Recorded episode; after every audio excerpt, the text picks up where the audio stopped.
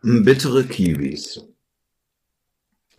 Die pontinische Ebene gehört zu den fruchtbarsten Gegenden Italiens. Hier werden Kiwis angebaut, die in ganz Europa gegessen werden. Auf den Feldern arbeiten viele Inder, oft unter unwürdigen Bedingungen, gefangen in einem System aus Schulden und Angst. Von Charlotte Argard, Cusum Aurora, Francesca Ciculli und Stefanie Brandi. Sie kamen am Morgen, kurz vor Sonnenaufgang. Der abgelegene Bauernhof außerhalb von Borgo Sabotino, einer 2000 Einwohnergemeinde südlich von Rom, lag noch in der Dunkelheit. Es war der 17. März 2017. Ein Datum, das Balbir Singh nie vergessen wird. In der Dunkelheit tauchten zwölf bewaffnete Männer auf. Ich hatte wirklich Angst, erzählt mir Balbir Singh. Der Hofbesitzer rief mir zu, ich solle weglaufen, aber das tat ich nicht. Und darüber ist er heute froh. Die Männer in Zivil zeigten ihm ihre Ausweise. Es waren italienische Polizisten. Sie baten Balbir Singh mitzukommen. Meine Kleidung war schmutzig, ich hatte tiefe Wunden an Händen und Füßen, meine Nägel bluteten. Aber es war ein großer Tag, sagt Balbir Singh. Kurz vor unserer Abfahrt sah ich, dass die Polizisten den Bauern und seine Frau verhaftet hatten. Sechs Jahre Ausbeutung mit Gewalt, Drohung, ausbleibender Bezahlung, Hunger und Entbehrungen hatten für Balbir Singh einen ehemaligen Englischlehrer und langjährigen Landarbeiter aus der indischen Region Punjab damit ein Ende. Sechs Jahre in der Hölle nennt er diese Zeit heute.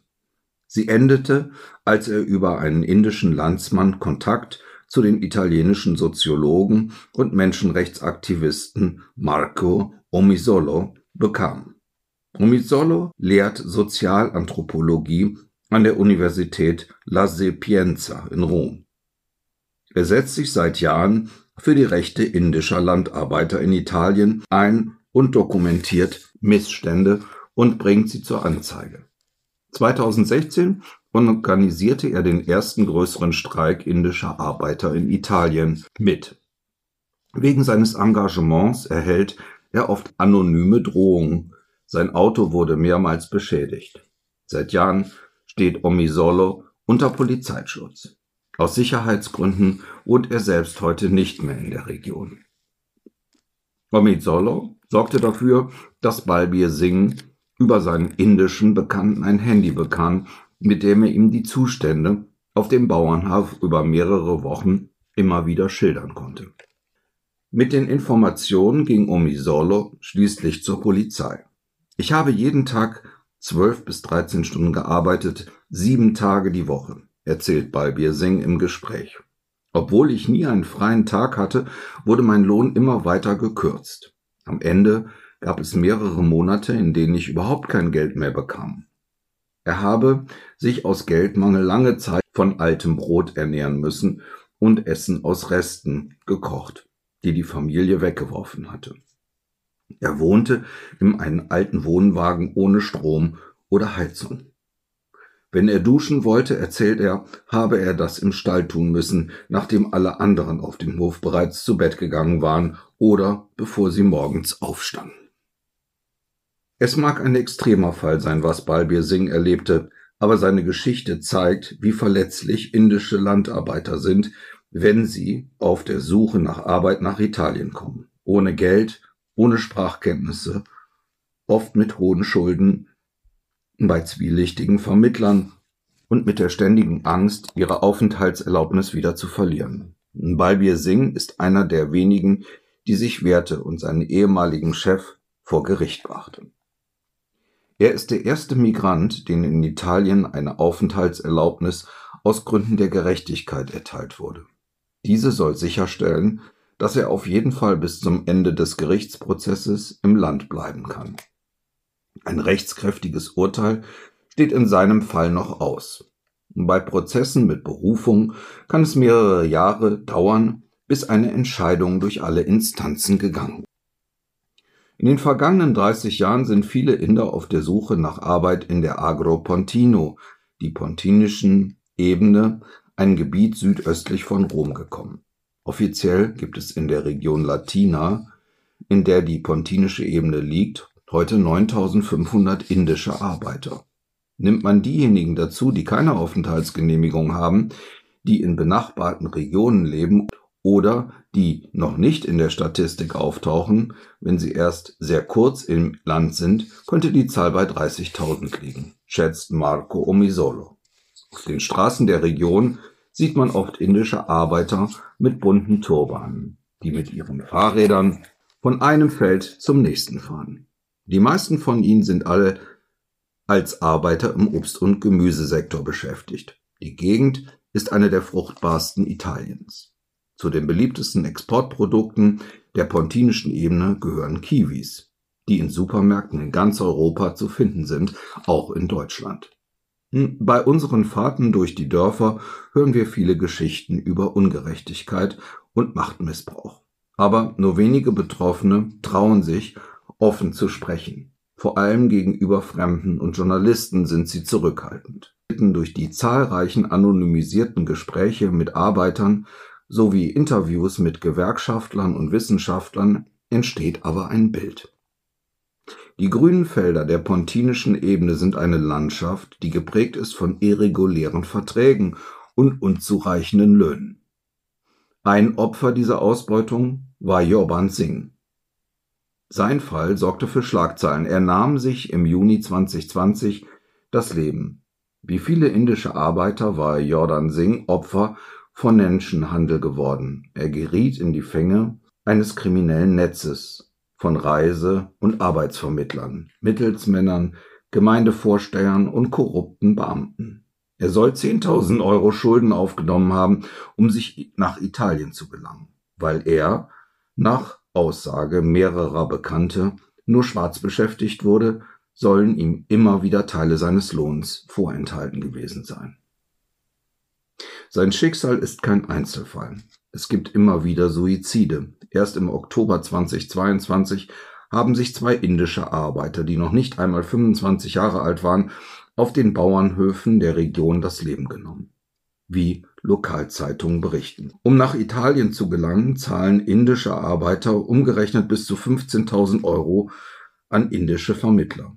Dafür müssen sie sich bei Bekannten und Verwandten Geld leihen oder, falls sie das besitzen, Land, Kühe und Familienschmuck verkaufen.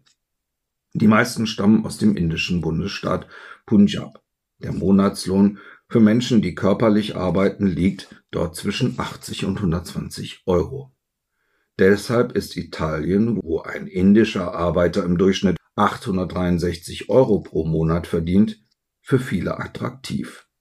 Trotz der Ausbeutung, trotz der hohen Schulden. In den Six-Tempeln in den Städten Velletri, Cisterna und Pontinia trifft sich die indische Gemeinde sonntags. Das Wort Schulden wird bei unseren Gesprächen, obwohl es sehr viele betrifft, nur verschämt geflüstert. Viele Tempel wurden in alten Lagerhallen eingerichtet, die später renoviert und zu Gotteshäusern umfunktioniert wurden. Der Tempel in Velletri zum Beispiel besteht aus einem einzigen großen Raum mit rosafarbenen Wänden, einen mit Teppich bedeckten Boden und bunten Papier, das an der Decke hängt. Der Altar im hinteren Teil des Raumes ähnelt einem Himmelbett. Von dort aus liest der Gottesdiener der Granti aus dem heiligen Buch. Im Tempel werden tagsüber Mahlzeiten für die Gläubigen und Bedürftigen zubereitet. Die Menschen essen gemeinsam auf dem Boden eines großen Raums. Junge Leute verteilen Essen und Trinken. Ein Arbeiter erzählt, er habe zwei Jahre lang im Tempel gelebt, weil er weder Miete, Essen noch Strom bezahlen konnte. Mittlerweile habe er eine eigene Unterkunft. In den 20 Jahren, die er in Italien verbracht hat, habe er aber hunderte Menschen kennengelernt, die in der gleichen Situation waren wie er. Six-Arbeiter werden auf den Feldern und Bauernhöfen der pontinischen Ebene oft durch die Strategie der grauen Arbeit ausgebeutet. Dabei werde der Lohn in zwei Teile gesplittet. Ein Teil, gehe in die Lohntüte, der andere Teil werde schwarz in Bar ausgezahlt, erklärt Marco Omizolo. Die Landwirte wollen so weniger Sozialbeiträge und Steuern zahlen. Eine andere Methode der Ausbeutung ist das sogenannte Jojo-Gehalt. Manche Chefs überweisen den Lohn auf das Bankkonto des Arbeiters, zwingen sie aber dann, zu einem Geldautomaten zu gehen, 200 bis 300 Euro abzuheben und sie an den Arbeitgeber zurückzuzahlen, sagt Omisolo. Außerdem gibt es Arbeiter, die gezwungen werden, sieben Tage in der Woche zehn bis elf Stunden am Tag auf den Feldern zu arbeiten, teils ohne Zugang zu richtigen Toiletten und ohne regelmäßige Pausen. Vorgeschriebene Schutzausrüstung wie Handschuhe und Masken für den Schutz vor Pestiziden fehlen oft, sagt Omisolo. Immer wieder gibt es Berichte über Fälle von physischer und psychischer Gewalt. Wer protestiert oder rebelliert, riskiert eine sofortige Entlassung und Vergeltungsmaßnahmen. Einige Six-Arbeiter wurden auf dem Weg zu den Feldern von Autos angefahren, andere ausgeraubt oder verprügelt. Zu der Angst vor Gewalt tritt oft noch der Albtraum der Illegalität hinzu. Ohne einen regulären Arbeitsvertrag ist es nicht möglich, eine Aufenthaltsgenehmigung zu verlängern, um legal in Italien zu bleiben. Deshalb würden so viele Arbeit die Ausbeutung über viele Jahre akzeptieren, sagt der Generalsekretär des Nationalen Gewerkschaftsbundes GIL, Giovanni Gioia. Nur langsam hätten sich in den vergangenen Jahren auch ein paar Dinge verbessert, sagt Omisolo und Gewerkschaftsvertreter. Es gab zaghafte Ansätze eines Teils der indischen Arbeiter, mehr Rechte einzufordern. Beim ersten Streit der Six-Arbeiter 2016 gingen Tausende in der Provinz Latina auf die Straße. Der Streik führte zu einer Erhöhung der Stundenlöhne von ursprünglich 2,50 auf 6 Euro pro Stunde. Zudem wurden Organisationen wie Tempi Moderni gegründet, die den Arbeitern kostenlosen rechtlichen und medizinischen Beistand anbieten. Auch ist in der Region Latina die Zahl der Prozesse gegen Unternehmer gestiegen, die der Caporalator-Kriminalität, der Vermittlung und Beschäftigung von Schwarzarbeitern angeklagt sind, auch wenn es noch wenige Urteile in diesem Bereich gibt. Die Agrarunternehmer fanden auch neue Wege, um das Ausbeutungssystem am Laufen zu halten sagt Mark. Sie schalteten etwa Anwälte ein, die ihnen helfen würden, Gesetze und Arbeitsschutz zu umgehen. Und die Arbeiter haben weiterhin Angst, die Ausbeutung anzuprangern. Auch Balbir Singh war zunächst zurückhaltend, mit uns zu sprechen. Das erste Mal trafen wir uns im Sommer 2022 in einer Unterkunft, in der er damals mit drei indischen Landsleuten lebte. Er arbeitete nun auf Kiwifeldern. Wir trafen ihn in der Mittagspause, als ein kleiner Ventilator versuchte, die Luft zu kühlen, aber die schwüle Julihitze durch das offene Fenster hereinströmte. Er zeigte uns einen Korb mit kleinen unreifen Kiwis, die er am selben Morgen gepflückt hat. Zwischen Juli und Dezember sind die indischen Arbeiter in der pontinischen Ebene hauptsächlich mit Kiwis beschäftigt, die wegen ihrer rentablen Produktion auch als grünes Gold bezeichnet werden. Italien produziert 320.000 Tonnen Kiwis pro Jahr und exportiert sie in 50 Länder. Das Land ist der größte europäische Kiwi-Produzent und der drittgrößte weltweit, nach China und Neuseeland. Ein Markt, der insgesamt über 400 Millionen Euro wert ist. Balbir Singh nahm drei Kiwis in die Hand und erklärte uns, wie man die Pflanze reinigt und worin der Unterschied zwischen den Kiwisorten besteht. Grün, gelb und rot. Aber als wir ihn fragten, wie er und seine Kollegen jetzt auf den Plantagen, auf denen sie arbeiteten, behandelt werden, schaute er weg und gab nur vage Antworten. Das Gespräch wurde noch schwieriger, als ein vierter Arbeiter in die Wohnung kam. Er war ein Caporale, einer der Vorarbeiter, der die Arbeiter beim Pflücken der Früchte beaufsichtigte. Er hatte vor unserem Besuch von anderen Arbeitern erfahren, seine Anwesenheit unterbrach das Gespräch. Ich habe aufgehört zu reden, weil er mir Angst gemacht hat, erzählte Balbir Singh, am nächsten Tag bei unserem zweiten Treffen auf einem Parkplatz im Zentrum der Stadt Latina. Ein großer Teil der Kiwi-Produktion von Cespri findet in der Region Latina statt. Cespri ist vor allem für die gelb-fleischige Sorte Sungold bekannt. Von den Feldern der kleinen und mittleren landwirtschaftlichen Betrieben in Latina wurden die Kiwis in die großen Lagerhäuser der Genossenschaft gebracht, wo sie verpackt und mit dem Cespri-Logo versehen werden, bevor sie in ganz Europa vermarktet werden. Die Regeln für die Ernte der Cespri-Kiwis sind streng, wie einige Erzeuger berichten. Baumwollhandschuhe und präzise Handgriffe sind erforderlich. Es ist wichtig, die Früchte nicht nur zu verderben, wenn sie in den Kisten verpackt werden. Die Sorgfalt, mit der die Kiwis behandelt werden, steht im Gegensatz zu den Arbeitsbedingungen, von denen die Landarbeiter berichten. Auch Guyundere Singh arbeitet auf den Kiwifeldern seit 15 Jahren. Als Teil ihrer Religion tragen Sikhs-Männer den gemeinsamen Nachnamen Singh, Löwe. Die Frauen heißen Kaur, Prinzessin. Guyinder Singh Vornamen haben wir geändert, weil er nicht identifiziert in die Öffentlichkeit treten möchte. Wir sprechen mit ihm in einem Café auf dem zentralen Platz von Cisterna di Latina, einer 37.000 Einwohnerstadt. Er hat gerade seine Arbeitsschicht beendet. Es ist September. Das warme Nachmittagslicht leuchtet auf den hellen Fußboden. Gujindere Singh reibt sich die Hände, als wolle er die dunklen Flecken an ihnen loswerden. Ich benutze auch Spülmittel und schrubbe mit einer Bürste, aber die Flecken bleiben, sagt er und zeigt seine Handflächen voller Schwielen. Er ist 50 Jahre alt und hat für mehrere Unternehmen in der Gegend gearbeitet. Zwischen 5 und 6 Euro pro Stunde verdiente er. Bei den kleineren Firmen habe er nie einen Vertrag gehabt, erzählt er. Sein Lohn wurde am Ende des Tages bar ausgezahlt. Zuletzt war er drei Jahre lang bei einem Unternehmen mit über 70 Arbeitern beschäftigt, die in mehreren Gruppen von Vorarbeitern beaufsichtigt wurden. Das Unternehmen verkaufte seine Kiwis auch an Cespri. Eine Vorarbeiterin war eine Frau, die ihn beschimpfte und anschrie. Sobald er kurz stehen blieb, erzählte er. Sie hat mich beleidigt und gedroht, mich zu schlagen. Auf den Feldern filmte sie ihn mehrmals mit ihrem Handy, als er anhielt, um etwas zu trinken oder etwas gerade in seine Augen geraten war. Die Videos sollten ein Beweis für seine mangelnde Leistung sein und wurden dem Chef übergeben. Es war ein Mittel, das auch bei anderen Arbeitern verwendet wurde, um Widerspruch zu ersticken, wenn weniger Lohn ausgezahlt wurde als vereinbart.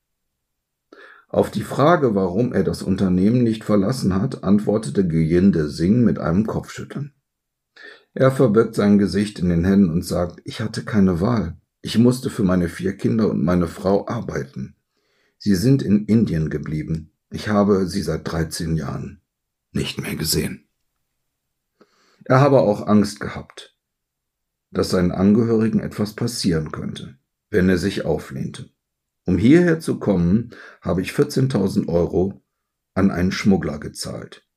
Ich kam über Russland, lief kilometerweit durch den Schnee und wurde dann auf Lastwagen verladen. Er spricht fast ausschließlich auf Punjab. Wir lernen nie gut Italienisch, wir sind alle Ausländer auf den Feldern. Wenn ein Inder Italienisch spreche, riskiere er von den italienischen Vorarbeitern weggeschickt zu werden, weil er als Gefahr angesehen werde, wenn er eine direkte Beziehung zum Chef aufbauen könnte. Die Aussage von Guyende Singh deckt sich mit denen von zehn anderen indischen Arbeitern, mit denen wir gesprochen haben, und deren Betriebe alle Kiwis für Cespri produzieren. Konfrontiert mit den Arbeitsbedingungen, von denen wir im Lauf unserer Recherche beim Unternehmen erfahren, mit denen Cespri zusammenarbeitet, antwortet Cespri, während die große Mehrheit der Arbeitgeber in der Kiwi-Industrie für ihre Mitarbeiter sorgt, kann es sein, dass eine kleine Minderheit dies nicht tut. Jegliche Ausbeutung von Arbeitnehmern ist inakzeptabel und wir verpflichten uns, die betreffenden Personen zur Rechenschaft zu ziehen und unter unserem Rahmen über die Einhaltung der Vorschriften weiter zu verbessern. Wir nehmen die erhobenen Vorwürfe sehr ernst und haben eine Untersuchung eingeleitet, um herauszufinden, wie wir die betroffenen Arbeitnehmer unterstützen können. Cespri fügt hinzu, dass sie mit mehr als 1200 Erzeugern in Italien zusammenarbeiten, die das Global Gap Grasp Zertifikat Global Risk Assessment on Social Practice besitzen müssen, um ein unabhängiges, internationales Zertifizierungssystem, das Kriterien für die Sicherheit, die Gesundheit und das Wohlergehen der Arbeiter festlegt. An dem Zertifizierungssystem gibt es aber immer wieder Kritik. Die Taz berichtete im Frühjahr 2021 über Lücken des Global Gap Zertifikats beim Obstanbau in Frankreich und Spanien. Die Lieferanten von CESP sind auch bei SEDEX registriert, einer anderen unabhängigen Zertifizierungsstelle, die die Arbeitsbedingungen der italienischen Lieferanten von Sungold Kiwis überwacht. Cespri sagt, man habe sich sowohl an die Zertifizierungsstellen als auch an den Lieferanten gewandt, um sie auf die unlauteren Praktiken aufmerksam zu machen. Als wir Balbir Singh das letzte Mal am Telefon sprechen, ist er gerade in Indien, um nach neun Jahren Abwesenheit an der Hochzeit seines Sohns teilzunehmen. Jetzt bin ich eine freie Seele, sagt er. Ich warte auf den Anschluss des Gerichtsverfahrens und meine Entschädigung. Dann will ich mit meiner Frau nach Italien reisen, wo ich ein Haus bauen will. Ich kann es kaum erwarten, dass gute Tage kommen. Er glaubt, dass man niemals aufgeben sollte. Das Leben ist ein Kampf und man muss kämpfen. Aber ich würde nie wollen, dass einer meiner schlimmsten Feinde mit dem Problem konfrontiert wird, die ich hatte. Diese Recherche wurde möglich durch die Unterstützung des Journalismus Fund Europe sowie Danwatch, ERPI Media und The Wire.